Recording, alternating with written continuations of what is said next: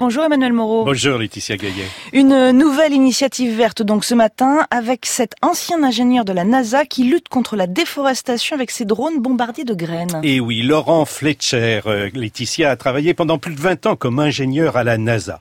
Il a notamment fait partie des programmes de recherche pour la Station spatiale internationale et pour l'exploration de Mars. Mais contrairement à Elon Musk, il n'a pas l'intention d'aller transformer la planète. Son but est plutôt de restaurer notre Terre et de mettre ses compétences au service de la reforestation. Et ses ambitions sont plutôt grandes. Hein Peut-être a-t-il des rêves trop grands pour être sûr de ne pas les perdre de vue. Toujours est-il que face à l'ampleur du désastre écologique, Laurent Fletcher se donne comme objectif de planter un milliard d'arbres par an, soit une surface de plus de 500 000 hectares.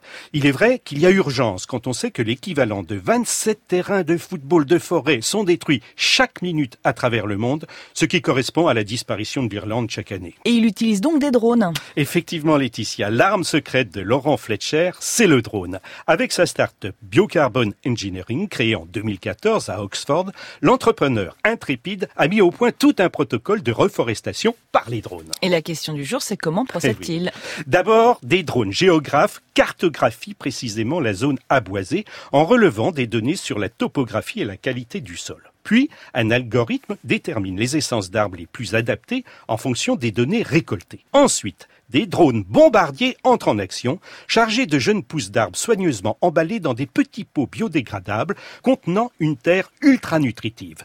Ils en tapissent avec force et précision le sol. Son armée de drones peut planter jusqu'à 100 000 arbres en une seule journée, donc bien plus vite que des hommes qui les planteraient à la main pour un coût deux fois plus élevé.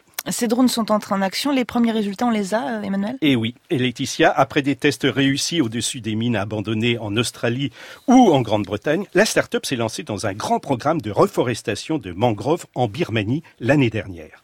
Replanter la mangrove, Laetitia, est essentiel pour rééquilibrer l'écosystème local et protéger les côtes contre les intempéries. Mais cela prend énormément de temps aux populations locales.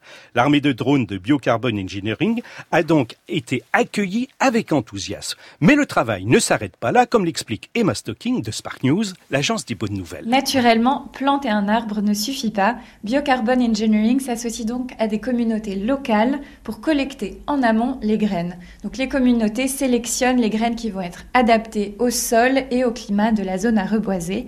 Et ensuite, Biocarbon Engineering les paye pour qu'elles prennent soin des jeunes pousses jusqu'à maturité. Et la start-up a l'ambition de replanter 500 milliards d'arbres d'ici à 2050, une contribution non négligeable si l'on souhaite atteindre les objectifs préconisés par le GIEC. Merci Emmanuel Moreau. Votre esprit d'initiative qui agit toute la semaine pour la planète est à retrouver sur le site du 5-7 de France Inter.